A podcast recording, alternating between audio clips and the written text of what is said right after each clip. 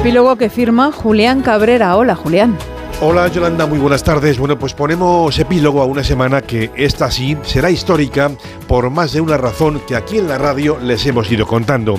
De entrada porque fuimos testigos de la bocanada de aire fresco que supuso el acto de jura de la Constitución por parte de la princesa Leonor que, como su padre el rey, garantiza con la monarquía parlamentaria y nuestro sistema de libertades van a estar sin duda en buenas manos. Acto que contó con todo el manifiesto desprecio de quienes claman a los cuatro vientos que su objetivo es acabar con la corona, que es lo mismo que decir que quieren acabar con el actual modelo constitucional. Son una minoría, pero son la minoría en la que de forma definitiva se va a apoyar el Partido Socialista para que Sánchez siga en la Moncloa.